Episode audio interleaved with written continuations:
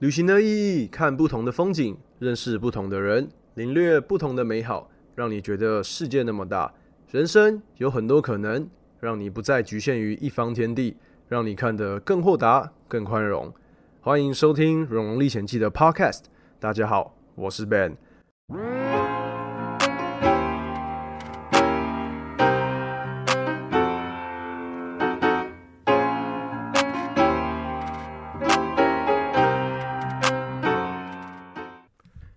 好，那在正式进入主题之前呢，来跟大家分享一下我这一个忙碌的一个礼拜做了什么事情。我觉得每一集哦 Podcast 来跟大家分享一下一周大小事好了，这样可以让大家更亲近《荣荣历险记》，我到底都在干什么事情。那其实这个礼拜还蛮忙的。第一个呢，应该就是我的那个工作室快完成了。其实我从我在那个隔离的时候，从土耳其回到台湾隔离那十四天呢，那二十几天。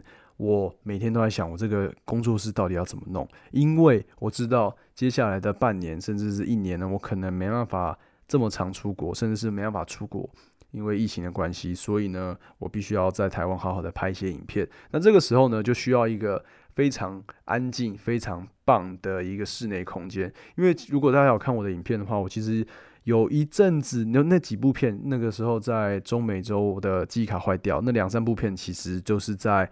书房家里的书房拍的，虽然后面有一整面墙很漂亮，就是都是荣爸收藏的书，可是我会觉得那个背景太杂了，而且我加上我也觉得我自己的相机跟镜头呢不够力，拍起来没有那么漂亮，所以那时候就想说，好，那我必须要在今年呢疫情的时候，趁着疫情疫情的时候把我的工作室弄好。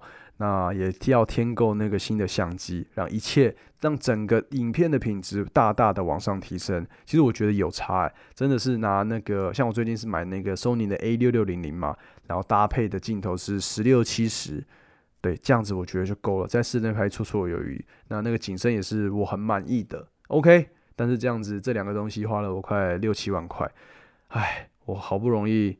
原本想说可以用 GoPro 打天下，用这种运动相机打天下，殊不知还是逃离不了数位相机的魔掌。嗯，所以从四月底五月开始呢，五月初开始，我的工作室慢慢开始动工。其实也不是动工啦，因为我原本的工作室，大家想象一下，就是一个四方形、长方形的，然后是白色的一的墙面，然后木纹的地板，就这样子。所以我那时候觉得这样拍拍起来可能会太单调。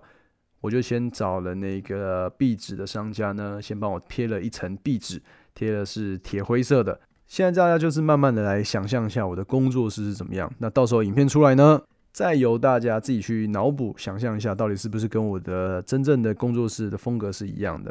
那刚刚我说嘛，木质的地板，然后加深灰色的墙壁壁纸，这样贴上去以后，哎，整个感觉就出来了。所以我最近非常应该说每天每天都一定会去那个。呃，工作室坐一坐，然后享受一下地灵人杰。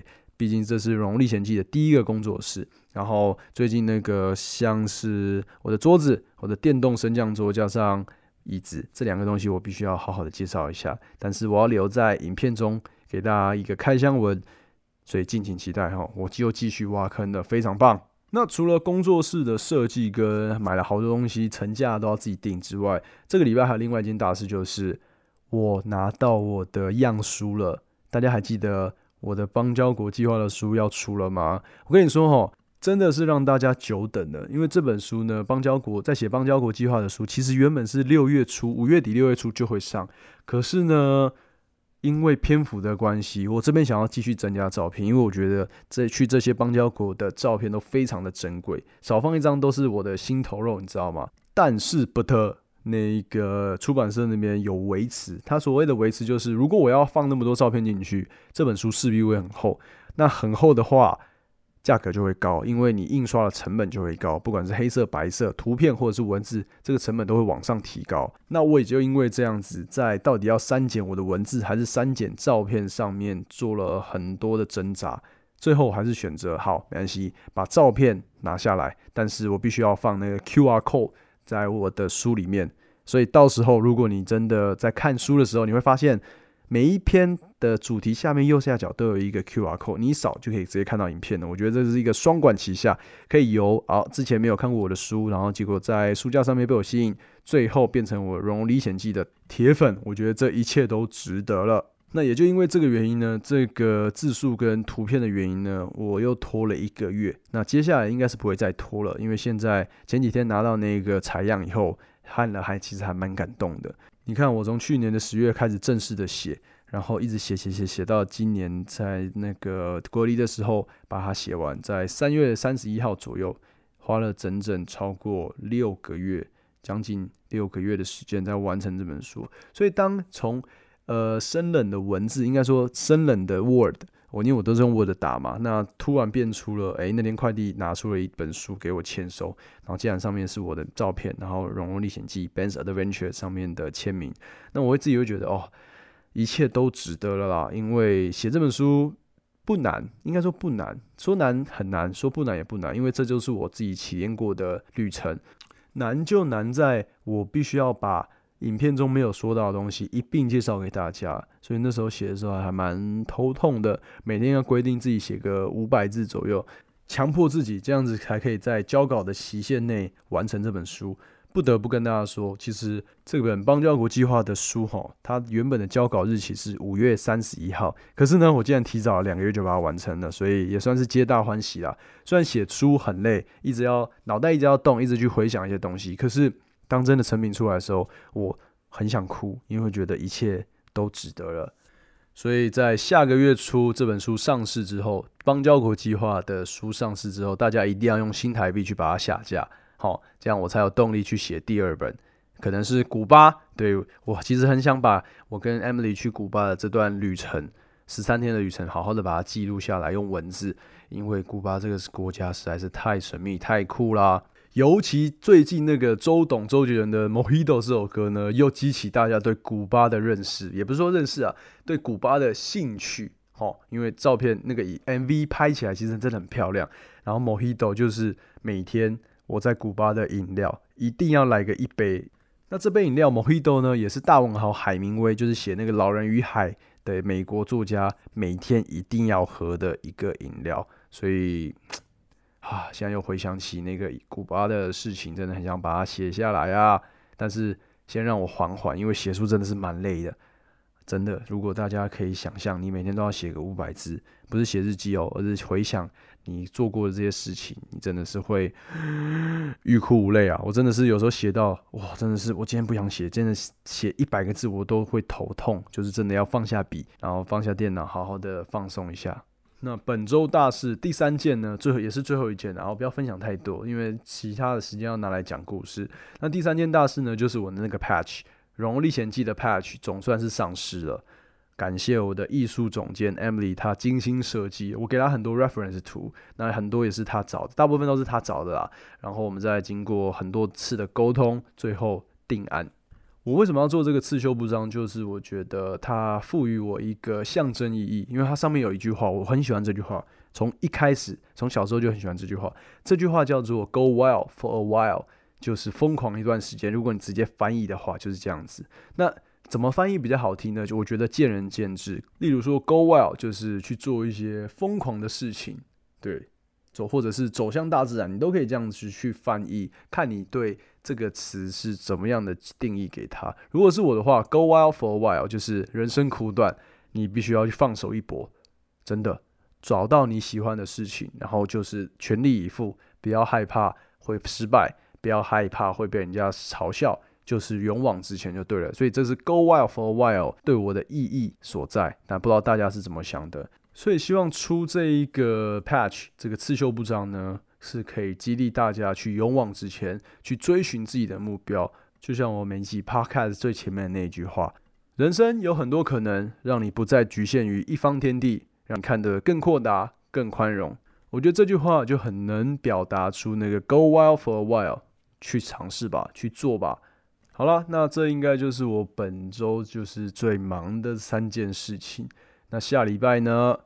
应该就是要来一个打书时间的吧。前面介绍了一部分之后，再来好好跟大家介绍写书的心路历程。因为我觉得这边可以给，如果你想要写书或者是出书一些呃提点吧，也不能说提点，就是建议或者是自己本身的辛酸史那种感觉。那么现在就让我们直接切入重点，来聊聊我离开了那个贵死人不偿命的以色列，逃跑到土耳其的旅程吧。开始之前呢，我其实有点脑袋一片空白，因为呢，我在去完那个死海跟耶路撒冷之后，我在特拉维夫待了三四天，然后呢，很多人问我说，旅程过了那么久，就是这段旅程中东之旅过了那么久，我怎么还记得那么清楚？因为其实我都是靠照片去回忆的，我手机里面有超级多照片，所以如果我手机不见的话，我会非常的崩溃。反正呢，不管是我到哪一个国家旅游呢，我都会把当地的风土民情拍得非常的彻底。可是吼，刚不是说我在离开死海跟耶路撒冷后，我找不到了，我跑到了那个特拉维夫待了三四天吗？我发现我手机里面一张照片都没有，所以我现在很困扰，一直在回想说我当初是跑去了哪里。因为其实上集那个小柯也有说嘛，特拉维夫跟台北市的氛围很相像。一样都是一个非常进步的国家，有公车，公车很多，那有捷运，捷运也很方便。那主要就是消费非常的高，大概高个三四倍。因为以色列他们的人均 GDP 呢是我们的三倍左右，将一个一年大概是超过八万块美金，因为他们那边是高科技为主，对整个特整个以色列都是高科技为主。所以哈，我在特拉维夫其实过得非常的辛苦，省吃俭用。我基本上一天就是吃个两餐，那一个应应该说一天晚上的青旅大概要一千五百块左右，非常非常之贵。我在其他国家可能两三百块就可以解决了，而且那个时候我还没有很喜欢用那个，应该说我还没有很习惯用 Couchsurfing 嘛，所以那时候就有点吃亏了。那这三天我去了哪里呢？我其实还跑到了那个。以色列的第三大城海法 （H A I F A），这个海法呢，大概距离特拉维夫不远。它是在一个地中海畔的一个大都市。为什么说大都市呢？因为其实那边海法这个名称就是美丽的海岸，在古希伯来文之中就是这个意思。所以其实那边你如果搭火车过去呢，沿着那个地中海畔，你可以看到非常漂亮的风景。在这边可以直接建议大家，在海法呢，你只要待一个早上就 OK 了。它只有一个景点，非常大的景点要看，那个就是巴哈伊公园、巴哈伊花园吧，应该这样说。那其实，在以色列，它有个谚语，就是说，在海法工作，在耶路撒冷祈祷，在特拉维夫游玩。其实我这样子。呃，在自己游玩过大概一个礼拜的以色列后，我发现特拉维夫真的你不用待多久，就跟台北一样，所以基本上就是在耶路撒冷祈祷跟游玩就对了。那海法工作呢？这个可能是因为它特别表现了海法身为港都跟工业城市的特性，就是有点像我们的高雄就对了。那如果你下那个火车哈，沿着主要的道路走，你远远的就可以看到那个巴哈伊花园、巴哈伊公园。因为它非常壮观，它基本上就是沿着那个台阶一路往上建。那在呃最高处呢，有一个非常富丽堂皇的那个算教堂吗？有点像圆圆的，像白宫那种感觉，应该从国会大厦，美国国会大厦那种圆圆的建筑。可是哦，金碧辉煌，真的不夸张。那我这边哈要特别跟大家分享一下，就是如果你从那个火车站这样慢慢往前走，除了会看到那个巴哈伊花园之外，你还会发现一间非常非常。让你惊讶的餐厅，这间餐厅呢，我不知道是是不是我们台湾人开的，因为这间餐厅的名称就叫做台北餐厅，真的是国字哦，台北餐厅。我那个时候在海法的唯一一张自拍照，就是跟这间餐厅合照的。那菜单呢，就是非常台式的菜单。很可惜哈，我那时候。为了赶火车，我拍完那个巴哈伊花园以后，我就直接离开了，没有进去跟那个里面的老板打招呼。所以，如果这一集那个台北餐厅还在的话，三年三年多了嘛，那如果你有听到这一集的话，请跟我联系，吼吼吼，请私讯我，因为我很想知道那到底是不是台湾人开的餐厅，因为名称实在太显眼了。好了，那我们来讲讲这个海法最著名也是最重要的景点。巴哈伊花园是一个什么样的概念？好了，其实这个是一个不是一个花园啊，它算是一个宗教圣地。巴哈伊哈，它是一个教派，一个宗教的教派，那也称大同教。为什么称大同教呢？因为巴哈伊这个创办人呢，他认为呢，所有的人类不分种类、不分宗教、性别一律平等，那追求世界单一语言、单一语言哦，这个字好难念。那尽力的排解各种纠纷。人与人、国与国之间应该致力于消除各种形式的阶级以及歧视，努力消弭各种的不平等，就是做到世界大同、世界和平的概念就对了。所以我讲完了一大串呢，这就是为什么它称为大同教。那其实，在二十世纪初的时候传进呃东方的时候呢，学者们都说啊，你看巴哈伊教派的教义呢，其实跟中国儒家思想的最高理想《礼遇大同篇》的大同呢是不谋而合的，所以才叫巴哈伊教称为大同教。那我跟你说哈，我其实一开始对这个巴哈伊的花园其实没有什么概念。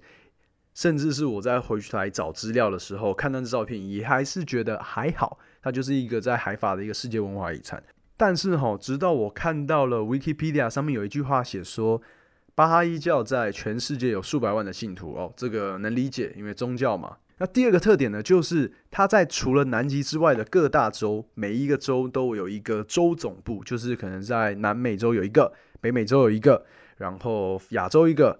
非洲一个，欧洲一个，那我就突然想到哦，之前 Emily 还在那个芝加哥念书的时候，她有跟我说，她跟朋友去了一个叫什么什么花园，我忘记确切名称了。她说这个花园呢很酷，它是在北美洲唯一的一座宗教圣地，它就是一个教堂，外表像是一个教堂。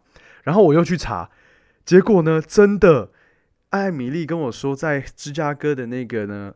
那个建筑物呢？那个教堂呢？其实就是巴哈伊教在北美洲的唯一的一个据点，在芝加哥唯一的一个据点。这样子，原来我们那么近，应该说这么有缘分。那这个都是我后来才查资料知道的。大家可以去查一下这个巴哈伊教他们的那个各州的总部，其实都非常的富丽堂皇，而且很好拍照。不相信的话，去看艾艾米丽的那个 IG 就知道了，拍起来怎么拍怎么好看。那其实去这个在以色列海法的巴哈伊总部呢，巴哈伊教派的总部呢，我觉得拍照很难拍，因为它前面就是一条大马路，然后随时都要呃，就是要跟那个人车争道的概念。重点是吼，它把整个阶梯式的花园呢分区开放，所以你要去之前，你必须要非常知道哪一区什么时候开。那哪一区呢？会在某一个礼拜几、礼拜几，然后进行整修，然后所以没开。所以那时候其实我去的时候完全没有做功课，我只在最下面拍了一张照，然后呢就离开了。所以其实还蛮可惜的。现在回想起来哈，原来这个地方有这么多故事可以讲，还蛮好玩的。那我必须要说，很抱歉哈，这个特拉维夫真的没有什么点可以让我讲的，我照片也没有了。所以那个时候呢，待了四天特拉维夫跟海法以后，我就逃离了以色列，因为实在太贵了。那下一个目的地呢，就是土耳其，因为那时候我记得从以色列直飞土耳其也不用多久，两三个小时就到，然后机票大概两千块有找吧，所以那时候东西行囊收一收，直接一路杀到了土耳其。那那个时候也是我第一次去土耳其，在二零一七年的时候，大概二零一七年的九月。左右吧。碍于行程的关系呢，我只在那个土耳其的首都，哎，不对，不是首都哦，我只在土耳其的伊斯坦堡待了三天，三个晚上而已。然后之后就呃回到了北京去找我姐。那我那时候蓉姐呢还在北京工作嘛，因为她刚好有假期，所以她就说，哎，你要不要来那个北京找我玩？我说，哦，好，那看一看机票也不贵，所以就从。伊斯坦堡直飞到北京了。那相较于以色列呢，土耳其给人家的印象就是比较怎么讲，比较亲近吧。因为很多台湾的团都会从台北直飞到伊斯坦堡，然后去玩一个十天九夜。那其实哈，我后来才发现，十天九夜你要怎么玩土耳其呢？根本玩不完，因为土耳其的面积大概是台湾的二十六倍有余。那你只用十天九夜去玩土耳其，我跟你说了，十天九夜玩。土地面积三万六千平方公里的台湾都玩不够了，你竟然用十天九夜去玩这么大的土耳其，根本是痴人说梦。那通常哈，一般台湾的旅行团呢会去的几个点就是，哎，那个卡巴多西亚嘛，这个地方一定会去，因为要去看热气球，需要去搭热气球。那以色列呃，不，不是以色列，伊斯坦堡呢也是一定会去，因为伊斯坦堡啊，它是唯一一个土地横跨欧洲跟亚洲的这个非常特别的城市。被博斯图鲁斯海峡给切开，所以这边是一定会去的。还要去哪里呢？可能会去那个特洛伊遗迹，就是我之前有拍影片的。这个之后可以慢慢跟大家说那边的故事，或者是还有哪里啊？伊兹米尔，伊兹米尔就是看那个呃伊夫索的那个希腊罗马的遗迹，那边也是非常值得去的。那边可以故故事可以讲很多，我们之后慢慢的来说。你看，我才讲了两三个土耳其的大景点，基本上这些地方吼，搭车。你如果不搭车的话，搭飞机大概要两三个小时，搭车可能七八个小时，搭夜夜夜车都有可能。我那时候在土耳其的三个礼拜呢，就是每天基本上都是搭夜车，能搭夜车就搭夜车，要不然就是不搭飞机，因为飞机的票其实有时候蛮贵的，那安检也很麻烦，还是搭公车比较方便。我估计哈，这个土耳其我应该可以讲个两三集吧，因为这次遇到了这个新冠肺炎的关系。我原本要在土耳其待整整一个月，因为我们现在过去土耳其是免签的，那免签的话可以待满一个月。原本就是要一个月玩完土西跟土东，基本上哈，自由行的或者是跟团的大部分从台湾过去，基本上只会玩到那个土西，玩到最东边就是那个卡巴多西亚，再过去哈，基本上不会有什么人要去。可是呢？这一趟其实到土耳其的这个一整个三个礼拜，我最想要去的这个地方叫做人头山。人头山非常非常的壮观，那时候看到照片直接被它震折住了。除了这个人头山呢，它在土东的一个小山丘上面，另外一个就是墓穴，这个墓穴呢叫做 Fatih 墓穴。这个墓穴可不是一般的墓穴，这个墓穴哈有点像是之前讲到约旦的那一个 Petra，因为它就是整个从岩壁上面直接雕刻出来的墓穴。我跟你讲，现场看到的时候，真的跟 Petra 比有过之而无不及，很漂亮。但它跟 Petra 不像，Petra 呢，它是在一个已经被 abandon 就是被遗弃的城市所挖掘出来的那个遗骸。但是哈，这个 Fatih 的墓穴呢，它就在市中心旁边。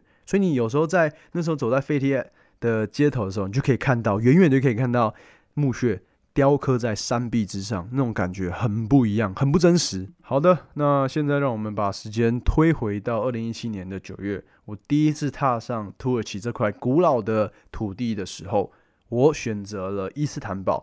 它虽然不是土耳其的首都，土耳其首都是安卡拉，是之后迁都定都在安卡拉的，为了那个凯末尔。土耳其现代的国父为了要发展中部地区的高原城市，所以才把首都从伊斯坦堡迁到了安卡拉。这个之后可以再跟大家聊聊。我跟你说哦，这个土耳其的现代国父凯莫尔，他我跟你说哦，他在土耳其人的心中真的是神一般的存在。有看影片的话，就应该就知道我说什么。那没有看影片的话，没关系，之后会来跟大家好好的聊聊这位传奇的英雄人物。那我那时候第一次踏上伊斯坦堡的时候，我那时候在呃，应该说我那时候降落的地方不是降落，抵达的地方呢，其实是在那个 Taksim Square，算是在伊斯坦堡非常重要的一个广场。那其实那个广场呢，它有另外一个称号呢，就是现代伊斯坦堡的核心。从这里基本上是区分了新城区跟旧城区的区域。那沿着那个塔克辛广场旁边的独立大道呢，就能直接通到码头。那这个时候你要往那个呃蓝色清真寺或者是圣索菲亚大教堂的船接驳船就在那边。那在塔克辛广场有个东西一定要吃，这个东西就是 Islak Hamburger。翻成中文就是湿汉堡。我们一般吃的汉堡哈，不管是在麦当劳买，哎，我没有自助性行销；不管是在那种素食店买啊，或者是早餐店买，基本上他都会先把那个外皮汉堡包拿去烤嘛，对不对？但是在伊斯坦堡的塔克辛广场呢，他是把那个外皮哈，那个汉堡包拿去用蒸的，所以吃起来会特别的松软蓬松，然后有点水水，有点怎么讲？你把那个拿一个烤过的汉堡包，然后上面呃淋一点水，你就知道那种感觉了。所以咬起来非常的入口即化。那里面呢夹着土耳其式的调味的肉饼，对，就是香料肉饼。你也知道土耳其那边香料什么超级多，所以他们才有一个著名的香料市场。那这些东西加进去以后，再加一些番茄酱汁的那个微酸的那种感觉。我跟你说。我不知道为什么土耳其人超级爱吃番茄酱，各式的酱料，番茄酱啊、美乃滋啊，你只要是酱料，他们都超级爱。所以你在吃土耳其的街边小吃，传统街边小吃的那一个沙琪玛的时候，不对，沙威玛，我每次都把这两个东西搞错。对，从小到大就这样子。那你在吃那个沙威玛的时候，他们那个酱料是哦不用钱，所以我每次都跟他说 no sauce，要不然他们真的是会把你加到满出来。那其实伊斯坦堡哈，它其实也可以称为文明的十字入口。五千年来的文化呢，经过了西台、波斯、马其顿、罗马、拜占庭，还有塞尔柱土耳其跟鄂图曼土耳其这些帝国曾经统治过的地方，就是土耳其。那除了这些帝国的交替统治之外，基督教跟伊斯兰教基本上也是分别统治过这个国家交替出现。那除此之外呢，你也可以看得到清真寺教堂或者是东正教的教堂呢并立，像是那个圣索菲亚大教堂就是一个非常好的例子。所以我们可以这样说，土耳其基本上就是一个融合了东方跟西方的一个文化的混血儿。所以你在这边哈，这个伊斯坦堡，你特别能感受到文化的碰撞。诶，你看新城区跟旧城区隔了一条街，隔了那个独立大道，你就会发现，诶，整个两个区域的分感觉是完全不一样的。甚至是亚洲区跟欧洲区，过了一个博斯普鲁斯海峡，搭了渡轮，五分钟、十分钟过去以后，发现，诶，这两个海峡的两岸的氛围是完全不一样的。所以这就是为什么我非常非常推荐，如果真的要玩的话。光伊斯坦堡这个地方，这个城市呢，就值得你玩超过十天，一个礼拜都不嫌多。那来到伊斯坦堡哈，有一个东西你一定要试，就是搭那个渡轮，因为哈，伊斯坦堡的交通非常的混乱。光你从那个呃机场搭巴士到 Taksim Square，就是塔克辛广场，刚刚说的那一个，至少要两到三个小时，不塞车，你就知道那边的。呃，交通有多么的混乱了，而且为什么会交通混乱？是因为像我们公车，像在台湾的公车就是公车，然后其他基本上就是自营的小客车。可是哦，在伊斯坦堡或者在土耳其这个国家，他们除了公车、政府营的公车以外，他们还有小巴，有点像那种随招随停那种小巴。然后那个开车的速度，不管是技巧哦，都超厉害的。那基本上。每一个地方都会有，不管大城市、小城市，一定都会有，因为这个是他们呃人民生活的必需品，就是他们的接驳交通工具。所以在这么多车子的状况之下，大巴士基本上限被限制了它的行动。所以三个小时从呃老城区的 Taksim Square，从不对，从新城区的 Taksim Square 到机场三个小时起跳，至少。所以真的，如果要去搭飞机的时候，我那时候真的超紧张的，因为真的会来不及。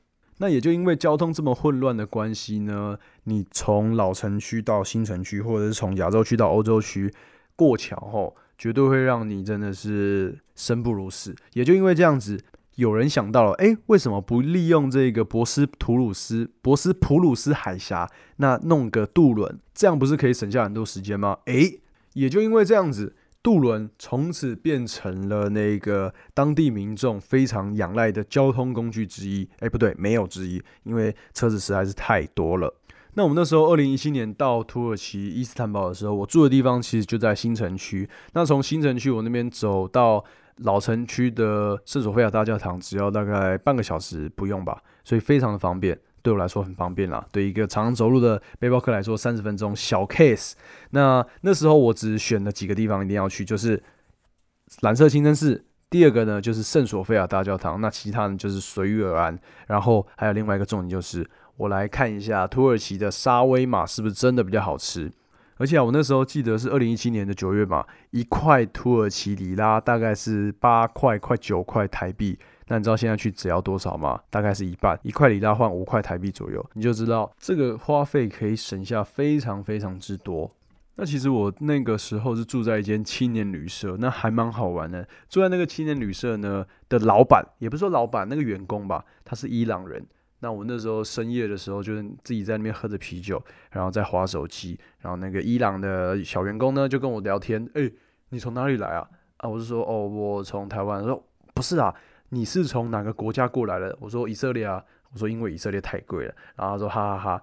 那个伊朗人呢，他之前其实也是在以色列当青年旅社的员工，然后也是跟我一样的原因，太贵了，那边消费实在太贵了，所以他就跑来的土耳其。因为真的是天差地远，光一个那个沙威玛呢，价格就是大概五十块台币可以吃到很饱很饱哦。但是这个价格呢，你在以色列你什么东西都买不到，不夸张。然后就在我们聊开了以后，他跟我说他来自伊朗。我那时候就说：“哎，你知道我才刚从伊朗出来吗？我被伊朗遣返呢。”然后他就说：“哈，被伊朗遣返？”然后我就就跟他再讲一次我为什么被遣返的经历啊。然后讲了足足有半个小时之久，然后都是用英文，超耗脑力的。然后他就最后下了一个评语是说：“哎，你真的是我看过最衰的人。我遇到这么多国外的观光客，只有你被遣返，我还真是第一次听到。”所以再次经过了一个土生土长的伊朗人呢，让他见证了我是一个多么衰的人。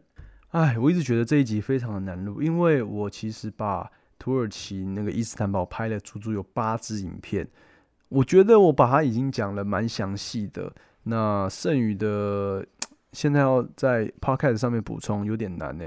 那不如这样子好了，我来讲一下我当时候待在伊斯坦堡的那个三天，我做了一件我觉得非常有意义的事情，就是去洗那个土耳其浴。这个土耳其浴哈，就是 Turkish bath。我们直接翻是这样子，但是它有另外一个土耳其文里面的意思，就是 Hama，H A M A M，就是找一个陌生人帮你洗澡就对了，是不是听起来涩涩的？没有，这边完全是一个非常健康的活动，也是所有的人来到土耳其赞不绝口的土耳其式的体验，真的是值回票价。那我们今天就先来讲一下土耳其绿它从何而来，为什么会有这个那么特别，可以代表整个土耳其民族的一个洗澡的方式呢？这个要必须回溯到早期，这个早期是多早期呢？是土耳其人还是生活在中亚跟西亚一带的游牧民族的时候？那其实他们那个时候在游牧的过程当中呢，每一个小的族群里面就已经有一个专门的帐篷用来洗澡。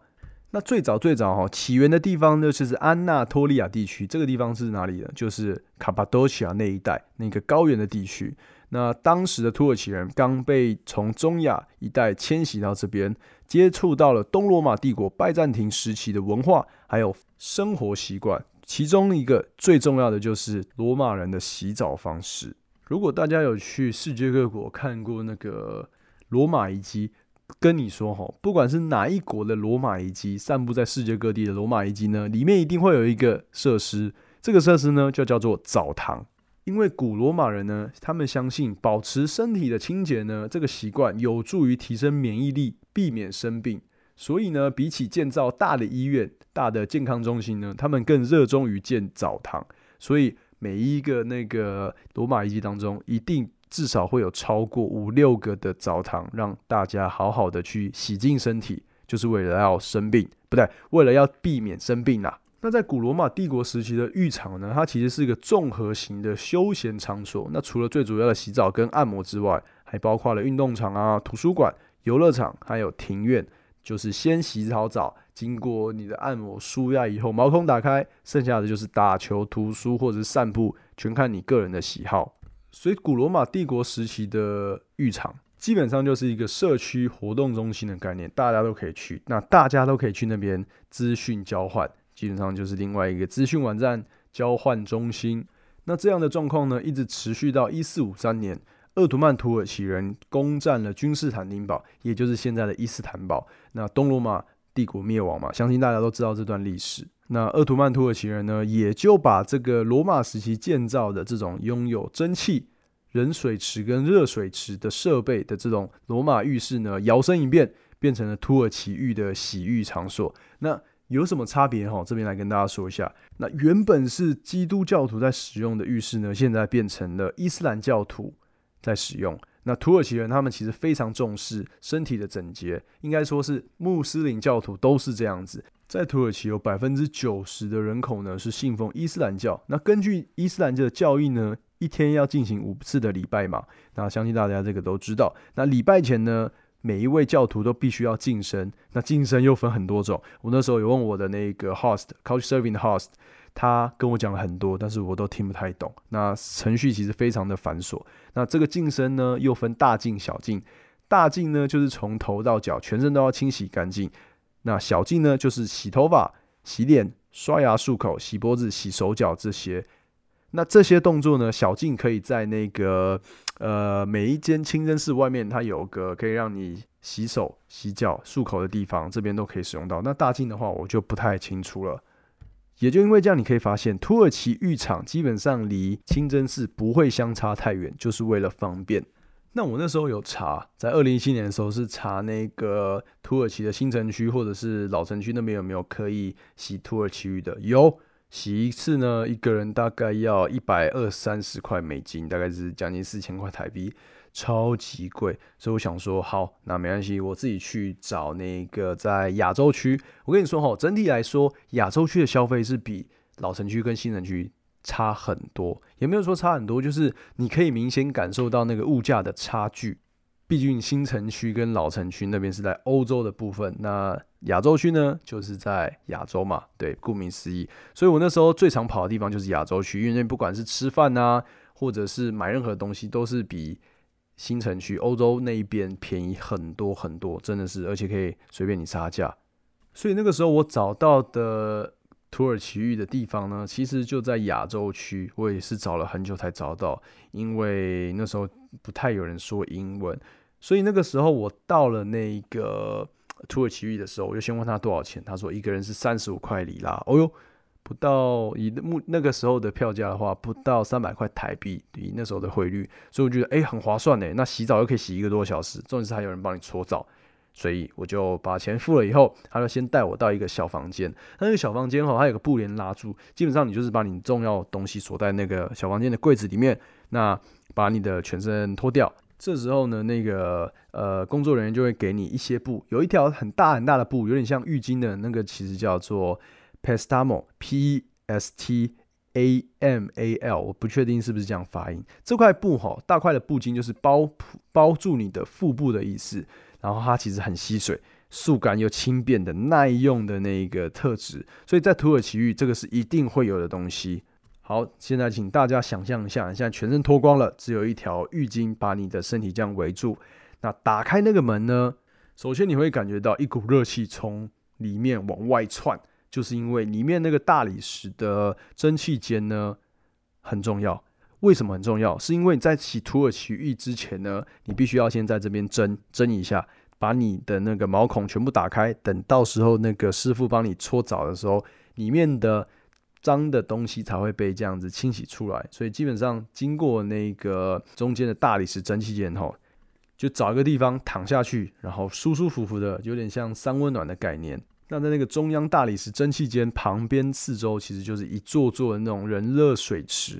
你会看到很多人在那边舀水，然后一直冲自己的身体，冲自己的身体。那其实这个也是在土耳其浴非常重要的一个环节当中。那当你在那个大理石上面躺了大概十五二十分钟以后，师傅就会叫你到另外一个小房间。这个小房间后，你会发现里面放了很多张那种按摩床。如果你有去全身按摩，就知道下面有个洞那一种，你就躺在上面，一样是大理石，躺在大理石那个上面，硬硬的，很不舒服。可是当师傅像我那时候，我的那个师傅是一个大概七六七十岁的老爷爷，然后他也是拖着上衣，只穿了一个呃浴巾这样子，围了一条浴巾，然后穿了一个拖鞋，拿了一块非常不起眼的菜瓜布，就我觉得叫它菜瓜布，是因为它真的那个颜色真的很恐怖。它其实它是一个叫搓布 k a s e 的东西，K E S E，对这个东西哈，非常的神奇。